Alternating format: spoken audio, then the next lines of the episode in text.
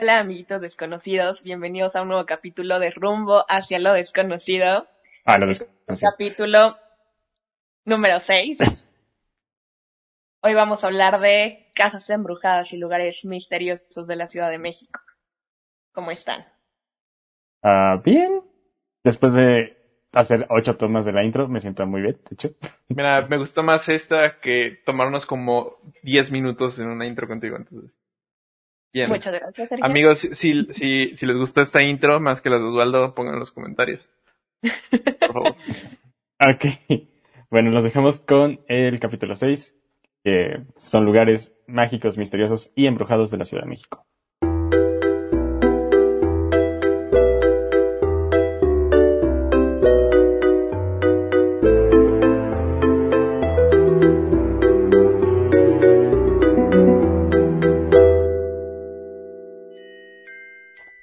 Les damos la bienvenida. Este es el podcast en el que hablamos de magia, fantasmas, monstruos y sucesos paranormales. Temas que hemos visto en televisión, cine y libros. Historias que parecen lejanas pero que ocurren más cerca de lo que pensamos. Todo aquello que nos ha interesado pero no todos se atreven a admitirlo. Así que acompáñanos en este viaje rumbo a lo desconocido.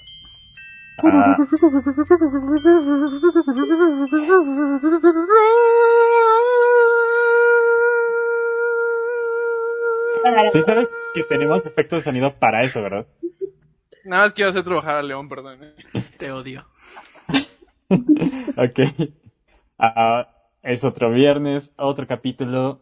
Ah, como cada semana está con nosotros Alexa. ¿Cómo estás, Alexa? Hola, muy bien. Gracias. De nada. De nada. Vale.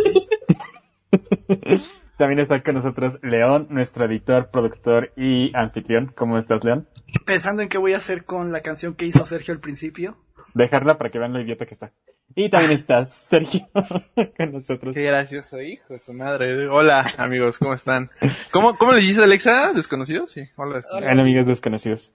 Pensaba, Amiguitos pensaba desconocidos. algo como de, como no les quiero decir desconocidos, dije, ¿qué otra palabra está? Pero si le digo, hola rumbos, ¿cómo están? Suena como, ¿qué está diciendo? Hola, rumbos. Ok. Y ahora sí, ya que presenté. Ah, bueno, yo soy Osvaspi. Os, ¿cómo estás el día de hoy? Cuéntanos. Ah, ¿cómo estoy? Hecho, gracias sí. por preguntar, Alexa. Gracias, gracias por tú preocuparte por mí. Pues estoy bien. Por eso nadie te Estoy bien. pregunta, porque no elaboras, a ver, amigo. Se dice, mira, tuve una semana pesada, la neta, la psicología anda baja, pues no hay trabajo. Este, No ando vibrando alto, amigos. mira, yo, yo te tengo algo para que, es, es una, es algo infalible para que empieces a, vibra- a vibrar alto. ¿Ok? Vas, te compras un vibrador. Ya nos presentamos y ya podemos presentar el tema de hoy.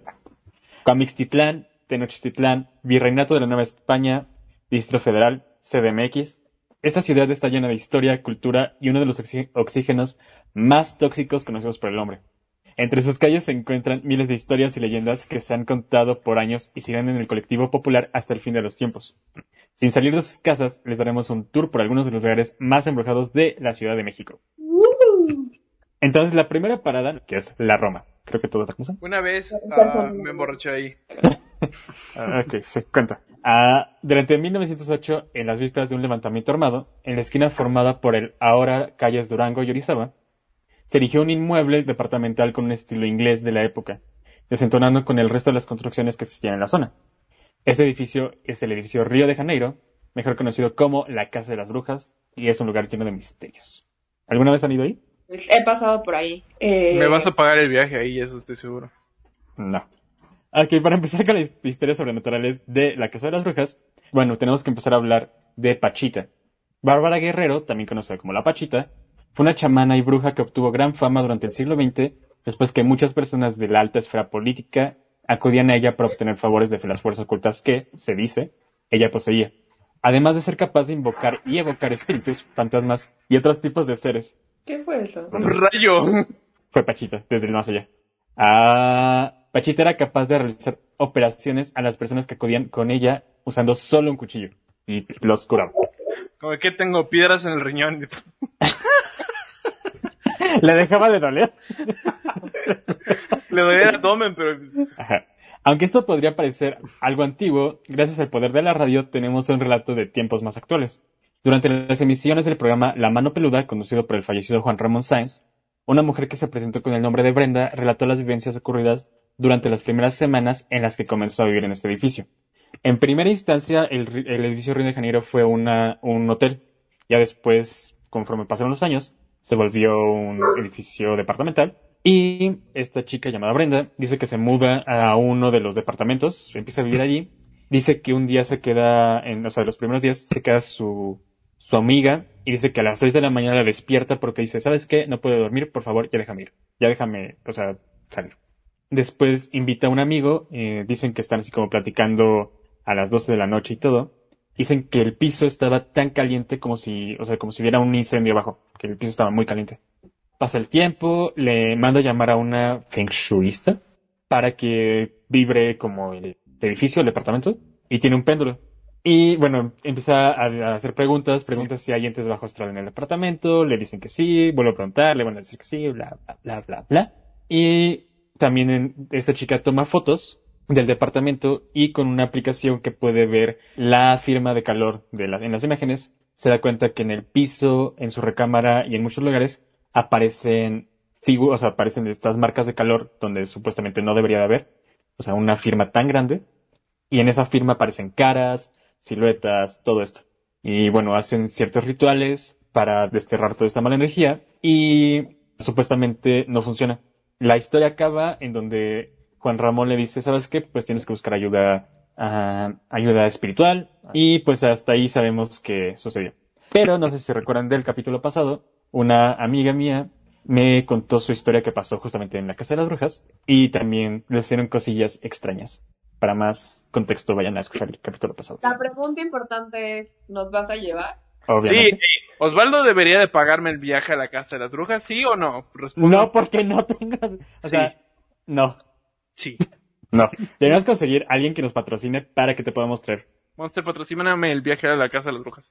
Monster, por favor, 12 años, Monster. ¿Qué quieres que haga? Monster, te he suplicado en todas las redes posibles. Por favor, ya patrocina. Ok. El siguiente lugar al que nos dirigimos se encuentra en la misma colonia. La Casa Mondragón está en la esquina de Avenida Insurgentes y Álvaro Obregón. Y en ella ocurrieron una serie de sucesos que le otorgaron el nombre de la Casa Negra. No tiene nada que ver que esté pintado de negro. De hecho, no está pintada de negro. Sí está pintado de negro. Una parte estaba pintada de negro antes. Según yo estaba en blanco, ¿no? Con grafitis por todos lados. Pero después la pintaron de negro y después la volvieron a pintar de blanco. Ok, continúa con la historia, por favor. Continuamos. No se tiene un registro exacto de la fecha en la que se construyó, pero podemos empezar, pueden- podemos empezar a hablar de su historia en la época entre 1934 y 1940, donde una ciudad herida por una revolución y un interminable juego de quién se chinga a quién, sucumbió ante una serie de epidemias y entre ellas estaba la de la tifoidea. En un intento por dar atención médica a todo aquel que lo necesitara, el gobierno del general Lázaro Cárdenas implementó varios hospitales improvisados en distintos inmuebles, entre ellos el que se encuentra en el número 212 de la avenida Álvaro Obregón. Llegado al año de 1935, la epidemia era tan grave que muchos comenzaron a hacerse ideas sobre que posiblemente era causada como un castigo divino o una posesión demoníaca colectiva. De hecho, hay un libro donde narran los síntomas de la tifoidea muy parecidos al, a una posesión demoníaca. O sea, como, entonces, si me da tifoidea, no vas a saber si me poseyó el demonio o es tifoidea. no sé si sabes, pero desde 1935 a la fecha han avanzado mucho los avances médicos, entonces yo creo que sí saben. Te, ¿Qué le pasó? ¿Se cayó al piso? ¿Le chupó el demonio? o qué? te- te va a aparecer y a ver qué haces. No, cállate, no, no, no, ya olvídalo, que ya que estoy solo en mi casa. Pero mira, Conrad apenas está sabiendo qué pedo de la vida, está viendo Community, o sea, él está como de chile, así, no se va a agarrar a putados con el demonio. Ok, ya. Ah, esto llevó que, a una, que una turba enardecida causara cobardemente a mitad de la noche un incendio en la casa, quemando vivos no solo a enfermos, sino también a médicos y enfermeras que desempeñaban sus labores en el lugar. Al día siguiente, la colonia Roma amaneció con una visión macabra del edificio, con cuerpos tanto adentro como fuera de la casa. Sorprendentemente, no tuvo daños estructurales graves, lo que le permitió al dueño arreglarla y vendérsela a la familia Mondragón. Tan solo un mes después de vivir ahí, la familia Mondragón apareció muerta por causas desconocidas en sus camas. Y, como vimos en México, y lo que no tiene dueño pasa a las arcas comunales, donde intentaron remodelarla y hacerla oficinas, cosa que no resultó. Después de los oscuros hechos ya narrados, indigentes y ocupas han intentado pasar la noche en la Casa Negra, solo para ser vistos huyendo de ahí al día siguiente después de escuchar gritos y personas hablándoles al oído. frente a la casa de Mondragón, se encuentran algunos puestos ambulantes, quienes han convertido el vestíbulo de la sala en una especie de bodega. Pero son los mismos locatarios quienes han dicho que, cuando empieza a menguar el día, el frío que emana del edificio se vuelve tan insoportable que ni las parrillas calientes le hacen frente. Y una fuerza intangible les prohíbe entrar en ella, ya que manos invisibles comienzan a dirigirlos a la salida si lo intentan. Esa es la historia de la casa de Mondragón. Según yo, hay otra historia, ¿no? También. A ver. la que contaban en la mano peluda. A ver, esa no, esa no me la conozco, que esa no la conozco. Ver qué es. Ok, se supone que justo trataron de buscar si había como parientes de la familia Mondragón. No los encuentran pasatiempo y alguien dice como, o sea, allí encuentran a unos familiares que se hacen cargo de la casa, que son de hecho los que eh, contactan a Juan Ramón años después y le dan como toda esa información y le permiten entrar. Eh, y ellos, así creo que el primer día que entraron, eh, dicen que se empezaron a mover las cosas, que una sombra salió como de la chimenea y atacó al esposo de esta señora. Ah, no, no, no, no. Era no, no. negro. Creo que estás confundiendo la historia con la casona de Fidel. ¿No es la misma? No, no es la misma. No, no se malinformen, amigos, por favor. Primero escuchen los Osvaldo Ajá. y luego ya investigamos. Sí, la casona de Fidel justamente también está en la Roma, curiosamente. Pero a ver, ahora sí, Alexa, síguenos contando la historia. Vamos, Casa Mondragón con la casa de Fidel, por favor. Ok, la casa de Fidel, que también está en la Roma, no sé exactamente la dirección. Resulta justo que eh, lo que cuentan es que Fidel vivía con sus dos abuelos y empezó pues a meterse en esto del satanismo, rituales, magia, hechicería como os. Eh, los vecinos empiezan a percatar que no a los abuelos regando sus pastitos, no ven a Fidel por días, empiezan a oler, ya sabes, horrible, marcan a la policía, llega la policía y encuentran a los abuelos asesinados en sus camas con crucifijos como enterrados en el pecho y a Fidel en su cuarto, este, ahorcado y escrito en el piso como lo siento, mis abuelos están sufriendo una cosa así.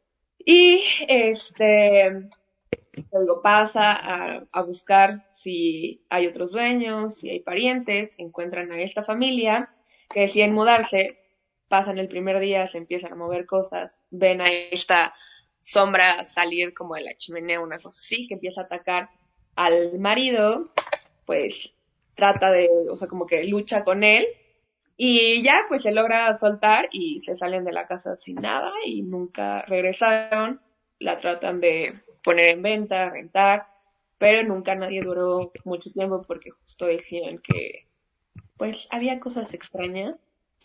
Después pasa esto de la mano peluda, que va Juan Ramón Sáenz. Ajá, de hecho, es la primera, creo que, transmisión en vivo que hacen desde un lugar embrujado. Exacto, porque justo esta persona, la dueña, les pide que supuestamente no graben nada de la casa porque pues seguía en renta y pues obviamente nadie iba a querer.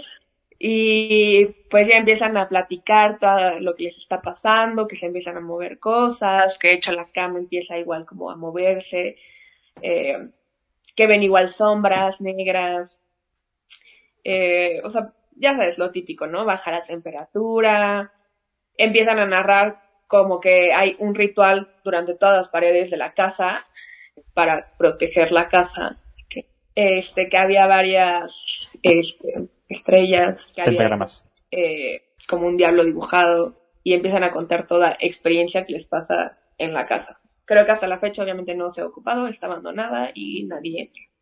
Y se encuentra justamente en, en la misma colonia que son estas tres, en la Roma Norte, en Avenida Sonora número 80. Y si llegamos a 10.000 likes, Osvaldo va a dormir ahí por una noche. Con Sergio. 10.000. No, para conmigo son 100.000. Yo valgo mucho más. Lo siento, amigo. Justamente, estoy viendo aquí en Google aparece el número, o sea, aparece un número. ¿Qué tal si marcamos y nos contesta casi como... Ay, hola, soy Satanás. Ay, no, ya no voy a decir nada. Este momento estoy cortando... ahí, saca un rayo en Querétaro. Cállate, que si cae, neta, me voy del podcast, me salgo a la calle y me quedo. Ok, al norte de esto, de, al norte de la ciudad, existe un monumento al avance y desarrollo que se intentó tener, pero que jamás se logró alcanzar. El Palacio de Lecumberri fue una cárcel construida entre 1885 y 1900. Su estructura era innovadora, ya que implementó el sistema de panóptico para la vigilancia de los presos. Pero como vivimos en México, esta idea plasmada en papel se fue demonio, y en el tiempo en el que este lugar sirvió como penitenciaría, Asesinatos, tortura, violaciones, actos de lesa humanidad, todo esto quedó plasmado en los muros de granito del ahora conocido como Palacio Negro. A pequeño dato, Lecumberri fue construida para 800 personas, 800 presos, pero en su punto más álgido alcanzó a tener 5.000 personas viviendo ahí, porque era una cárcel ah, mixta en- hasta 1950 y tantos, me parece. Dentro de las leyendas encerradas entre sus paredes, se habla de un charro negro, quien se pasó por los pasillos del lugar y que, según cuentan, los que han sido testigos de este aparecido, al perderse de vista comienza un concierto de gritos y alaridos. Un concierto de Flor Amar, güey. ya. ya, sigan. ¿Sabes qué eso pasa cuando el diablo está cerca de ti? Es mejor el diablo que un concierto de flor amargo, güey. Buen punto. Otro célebre habitante del palacio es Don Jacinto, quien y las décadas le han quitado el dolor de su corazón roto. Cuenta la leyenda que, en el juicio de este hombre, donde fue acusado supuestamente por su esposa Amalia y se le halló culpable, ella misma le prometió visitarlo cada semana durante su estadía. El tiempo pasó y el pobre hombre esperó por la visita de su amada, que nunca llegó, y, según cuentan, le era infiel mientras él seguía en- encerrado. Y este, este aparecido comenzó, comenzó la leyenda cuando un intendente iba caminando por el, por Lecumberri y escuchó una respiración atrás de él. Voltea y ve a un hombre sentado en una silla, el hombre es demacrado y tiene puesto el uniforme de, de preso. Entonces le pregunta el duda así como, ¿qué haces aquí? Y Jacinto le dice, otra vez no vino mi querida Amalia. Imagínate que te rompan el corazón y tengas que revivirlo cada día en la vida después Ajá, de la muerte. exacto. No está bonito. Es más, vamos a hacerle un Tinder espiritual. Le llamamos a todos los, los espíritus femeninos que conocemos, así la llorona, ¿no? Le, le armamos una cita a ciegas. Güey, ¿Te imaginas el perfil de la llorona en Tinder, güey? Perdí a mis hijos. No mames. Va a tener blinding lights, eh, como, como Ah, himno. como himno. ok. Ah, dentro de Lecumberri también existía una crujía conocida como el Torreón Sur, la cual era destinada para los presos Profe. considerados Que es una crujía. Los pabellones. ¿Y por qué no dices pabellones? Porque dice crujías. Es por el tipo de estructura y arquitectura. Ajá, exacto. Ah, gracias, sí, gracias León, por, gracias por ilustrarnos. Una crujía conocida como el Torreón Sur, la cual era destinada para los presos considerados como no rehabilitables. Dentro de esta, durante las noches, cuentan que se escuchan gritos y lamentos inhumanos, ya que en ese espacio no había algo que protegiera a los presidiarios de las inclemencias de la naturaleza. Y bueno, ahora nos vamos del norte de regreso al centro, porque me gusta dar paseos innecesarios. Vamos a hablar de La Moira. Pero como Alexa ha hablado más en este podcast que en cualquier otro capítulo, voy a dejar que ella nos Oye, explique qué es. La Moira. A ver, dinos. No, pues se supone que la historia empieza porque un niño se mete a la casa, sale diciendo que vio a una persona ahorcada, que lo miró y le dijo como de acompáñame o ven a acompañarme, una cosa así. El niño se queda traumado, pasa un tiempo, regresa a la casa y lo encuentran días después muerto en el mismo lugar donde dijo que había visto a esta persona, igual, ahorcado. Después de esto, empiezan a decir que los vecinos, típico que escuchan ruidos extraños en la casa, que se ven luces prendidas cuando se supone que pues, no hay nadie.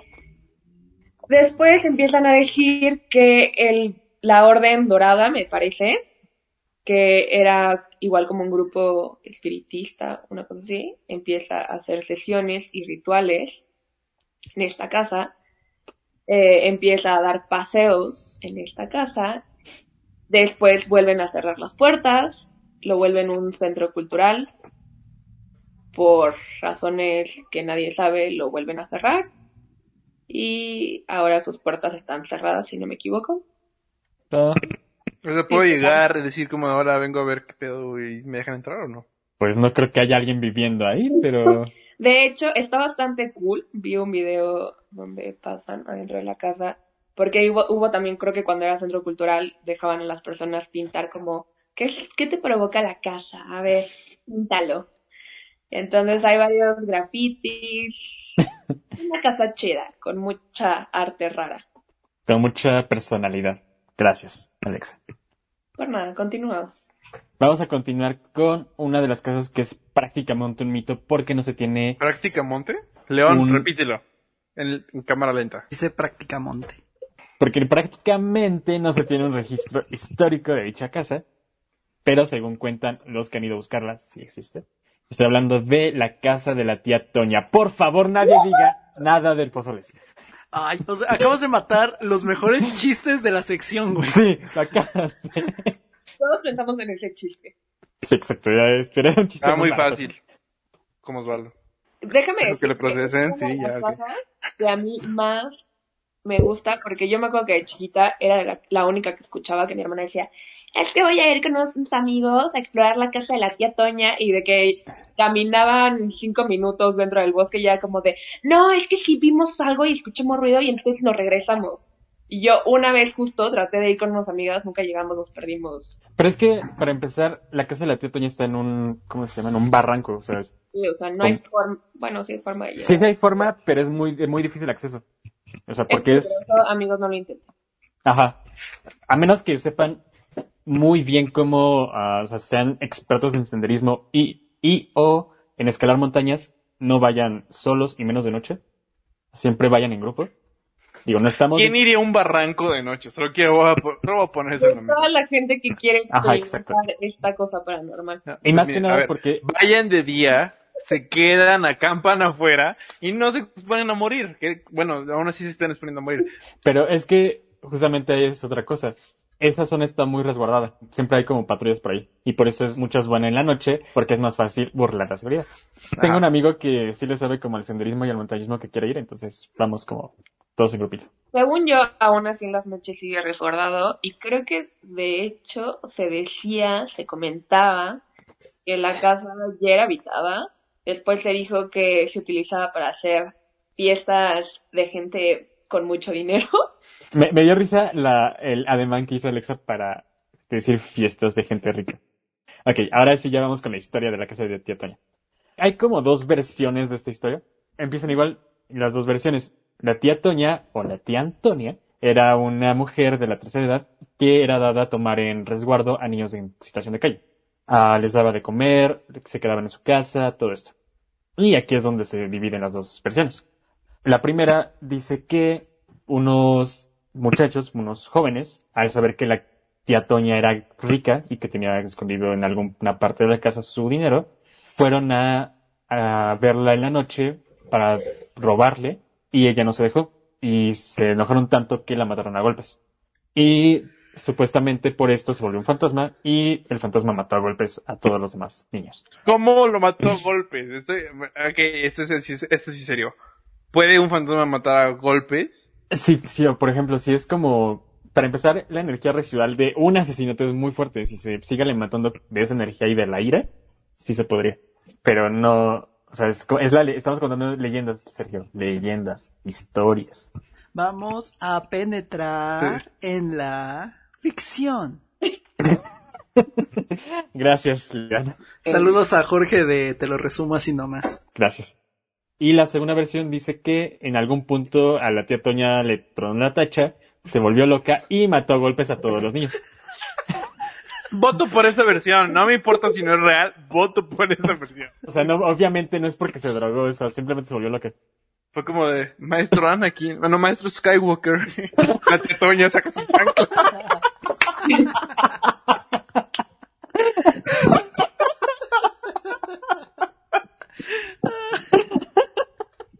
¿Cómo se nota que Alexa no, no entiende Star Wars? Sergio, esto, esto, ese fue un buen chiste. Ese lo bueno. Uno, uno de cada... Es el, es el tercer vaso, eh, De coca. YouTube es coca. No, espera. YouTube es Coca-Cola. YouTube es Coca-Cola. Ok. Ok. Y se dice que los espíritus de los niños son los que mataron después a la tía Antonia por haberlos matado. Y pues ahí están como todos ahí. Pero, sea o no, esta casa está perdida, perdida entre comillas, en el bosque de Chapultepec. Es muy difícil entrar, bueno, acceder a ella porque un barranco lo separa como del resto del bosque. Es como bosque, barranco, casa de la tía Toña. Y tienes que saber montañismo para poder bajar el barranco, subir al barranco y entrar a la casa de No, ella. No queremos que después de este episodio entren a lugares. Obviamente, Pero, eh, todo- pero, pero, pero, pero, si lo hacen, Manden vida. De hecho, creo que la casa donde sí puedes entrar, eh, o sea, más libremente, entre comillas, como haciéndote cuate del- de, los tacos, es a la Casa Negra. O sea, es win-win. Le, le pagamos unos tacos, tenemos una cena chida y nos posee el demonio. Algunos somos freelancers, ¿sí? Pero bueno, el punto es que es como la que está más fácil de acceder, entre comillas. Pero bueno, estos son algunos, y hago énfasis en algunos de los lugares embrujados de la Ciudad de México. Obviamente hay muchas, muchas más historias que puede o no puede que haya segunda parte de este tema. Tal vez. No es cierto, amigos, es líneas ley 2. Todos queremos saber si estamos viviendo en una línea ley. Espera, espera, Mira, espera. Osvaldo, es posible que haya una segunda parte de este episodio. Ahora sí va a ser una sorpresa líneas leídos. Sí, exacto. Ok, entonces, ¿alguien tiene alguna duda? ¿Alguien escuchó de otro lugar que quiera comentar ahorita? Y que pueda no entrar en, el seg- en la segunda parte. Sí, yo. ¿Cuándo vamos a hablar de otras ciudades? Porque hay una en Monterrey que está bien chida. Pues mira, escribí esto porque yo vivo en la Ciudad de México, entonces. pues, Vamos a hacer una de Querétaro. Ajá. Pues mira, la única casa que conozco de Querétaro que está embrujada es la... De Sergio. Ah, bueno, hay dos casas. La casa de Sergio Ah, y la de la llena de Querétaro. ¡Ya salió! Mijangos, gracias a ti, solo nos conocen por eso. Gracias. También tiene un vampiro. Es en Guadalajara, ¿no? No, también No, ustedes. en Querétaro. Ajá. Ah, bueno, entonces, esos fueron algunos lugares de la Ciudad de México que están embrujados. Ah, Alexa, ¿dónde podemos seguir? Me pueden seguir en Instagram como guapa.de.guapa. A León, ¿dónde podemos seguir? Síganme en cualquier red social como La Vida No Es Una Mamada. Sergio, ¿dónde podemos seguir? Eh, estoy en Instagram como Desert Gentleman, en Twitch como Let Taco Rules, y sigan también a Conrad del Tulpa, ya tiene Instagram, no sube mucho, pero apenas está aprendiendo, está agarrando, está agarrando la onda de las redes sociales, entonces me dice que si tengo este Free Fire en el celular, le digo que no, pero que puedo usar Instagram. Entonces, Ajá. les va a contestar algo ahí. Sí, de hecho a mí me contestó ya una historia. Es, es culto, es más culto que Sergio. A mí me pueden seguir en todas las redes sociales como arroba osvaspi. De hecho es os guion, guion, guion bajo guion bajo vaspi. Pero osvaspi me van a encontrar. También pueden seguirnos en rumbo.desconocido.podcast. Mándenos sus historias a rumbo.desconocido.podcast arroba gmail.com. Ah, ¿Qué más? Sugerencias, Sugerencias, dudas, ajá, memes. fanarts. Todos queremos saber fanarts de Conrad del Tulpa. Todos Ah, los bueno, queremos. Los necesitamos en nuestra vida. Esto es todo por esta semana. Nos vemos el próximo viernes. Disfruten su semana. Nos vemos. Ya es viernes, perdón. Gastar, gastar dinero. Mamar. Ah, no puedo. YouTube, maldita sea. Bye.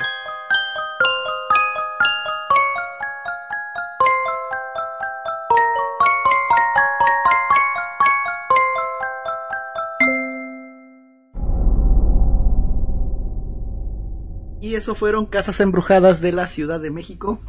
Muchas gracias a todos los que estuvieron escuchando. Y nada más algo que quieran decir para despedirse. Ah, Eh, ya no voy a la Ciudad de México.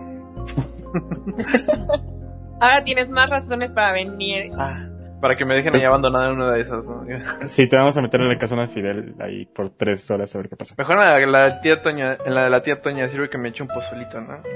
Bien rico. Esa es la casa de Si Toño. llega a cuántas reproducciones, Sergio se mete solo. Uy, No, no, no, no, no. Sí, sí, si este, este video llega a... Ok, ok, ok. 200.000 reproducciones y me meto solo. Si llegamos a 100.000 o menos, todos nos metemos.